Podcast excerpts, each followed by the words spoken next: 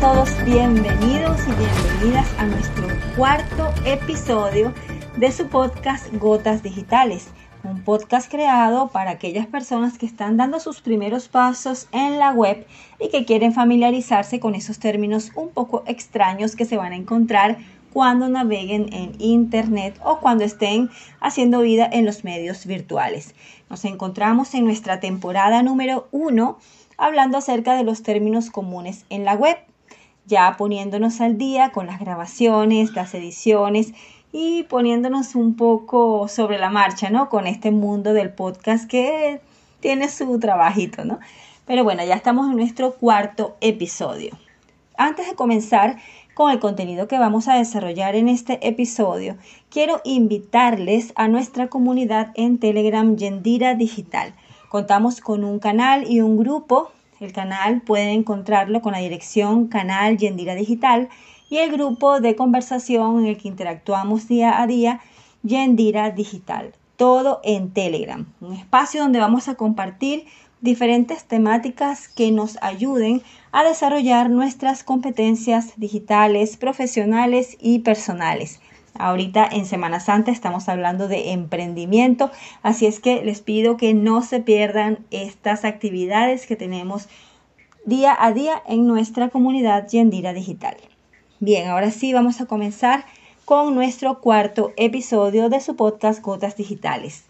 Y la gota digital que tenemos el día de hoy le hemos titulado Cuidado con los haters. Sí, señor, cuidado con los haters. Ahora bien, ¿De qué trata este término? El término hater, que lo vamos a encontrar muchísimas veces en la web, sobre todo en las redes sociales.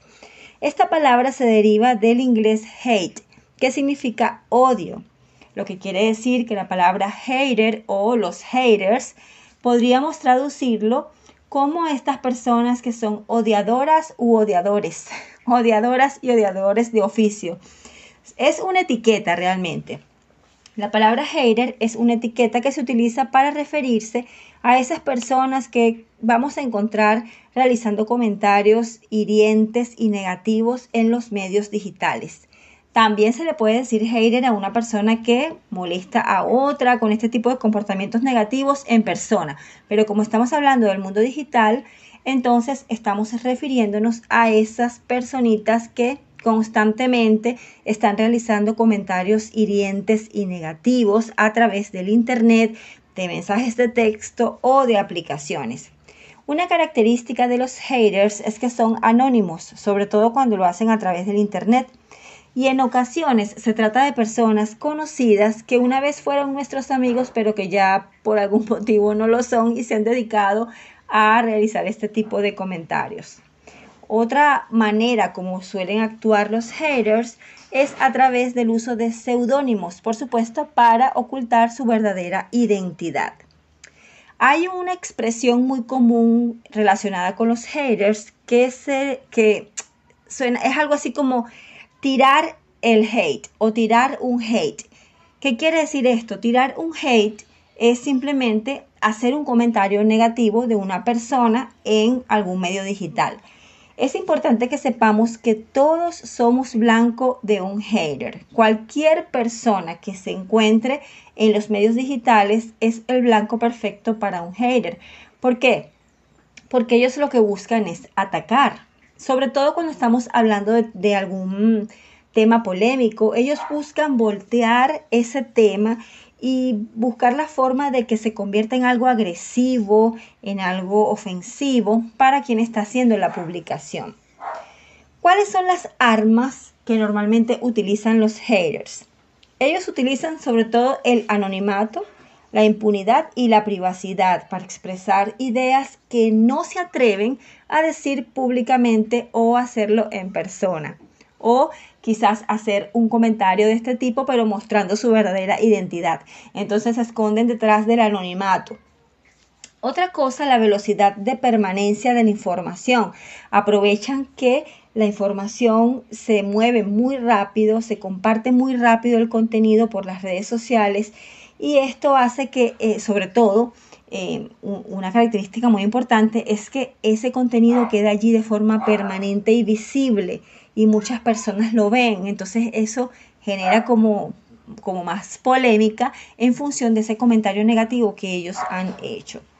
La mentira y las denuncias falsas son otras de las armas que suelen utilizar los haters, porque para ellos lo más importante es crear un ambiente negativo en torno a la publicación que se ha hecho. A ellos no les importa, para ellos es, muy, es normal hacer este tipo de, comentarios y crear este tipo de eh, conversaciones hostiles en los medios digitales. Otra arma que utilizan los haters es la normalización y la percepción de inevitabilidad. Es decir, es como que es inevitable que ellos hagan un comentario negativo. Es inevitable que alguien nos critique por internet. Y esto es algo normal para ellos, como dije anteriormente. Entonces, ellos, para ellos, este discurso de odio es normal, es algo inevitable, y al igual que la agresividad del mundo online, para ellos es como si nada.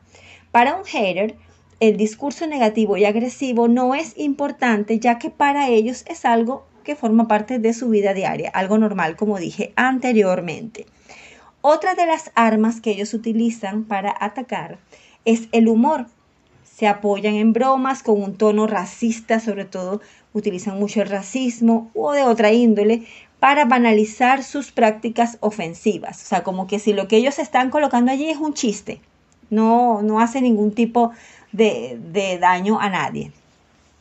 De esta manera quiero que entendamos que los haters se apoyan en diferentes estrategias para difundir mensajes de odio, aprovechándose del anonimato que les permite el mundo online. Pero no debemos olvidar que el mundo online es un mundo real, no es algo ficticio, no es que yo estoy en el mundo digital y hago una cosa y en el mundo real es otra, no. Todo lo que hagamos en el mundo virtual deja una huella, deja una marca y puede afectar negativamente a las personas, puede crear repercusiones negativas y causar graves daños desde el, punto de vista psicológico o emocional. También pueden afectar la reputación de la persona que está siendo atacada y hasta puede generar violencia hacia esa persona. Por eso hay que tener mucho cuidado con los comentarios que hacemos por la web. Un hater, sin darse cuenta, puede llegar a caer en el acoso. Y el acoso es un delito con serias consecuencias legales. Por eso, cada vez que estemos en presencia de este tipo de comportamientos en los medios digitales, mm, algunas personas recomiendan simplemente bloquearlos, silenciarlos, eh, banearlos, como también se le dice, reportarlos si estamos en, alguna, en algún medio digital que lo permita pero también tenemos el deber como ciudadanos digitales de hacerles ver a estas personas que sus acciones no son correctas, para que reflexionen y de ser posible se retracten de esas malas prácticas que suelen tener a diario, porque muchos de ellos lo hacen a diario, por la web. La idea es que podamos crear una verdadera ciudadanía digital donde podamos respetarnos los unos a los otros, porque como dije anteriormente, el mundo digital es un mundo real. Las personas que ahí interactúan son personas reales. Y los efectos negativos que se pueden generar en este mundo virtual son efectos reales. Por lo tanto, la gota digital del día de hoy no es más que, como les dije anteriormente, cuidado con los haters, pero cuidado no de andar escondiéndose, sino de que en algún momento, si hay que hacerles frente, tengamos el valor y lo hagamos de una manera eh, bien educada, sin caer en el terreno de ellos para no crear más polémica de lo que normalmente ellos ya crean con sus comentarios. Bien, hemos aprendido un nuevo término, el término hater. Señores, les digo que en este, post, en este podcast yo no sé si voy a salir hablando inglés, la verdad, porque muchos de los términos que se utilizan y que son los más difíciles de comprender provienen precisamente de palabras de origen inglés. Pero bueno, aquí estamos todos aprendiendo. Por eso les invito a nuestro próximo episodio de Gotas Digitales. Recuerda, compartir este episodio con todo el que lo necesite. Muchas gracias por estar allí escuchando. pero no te quedes con la información, compártela. Compártela sobre todo con las personas que están dando sus primeros pasos en el mundo digital, sobre todo ellas que se les hace muy difícil entender algunas palabritas y eh, es eh, una palabra que no, que no entienda puede hacer que una persona simplemente se desmotive y ya no quiera continuar. Entonces vamos a compartir, vamos a extender el conocimiento para que todos nos enteremos del significado de esos términos que nos vamos a encontrar cuando naveguemos en Internet y cuando hagamos vida digital. Bien, los espero en nuestro próximo episodio. Cuídense mucho. Chao, chao.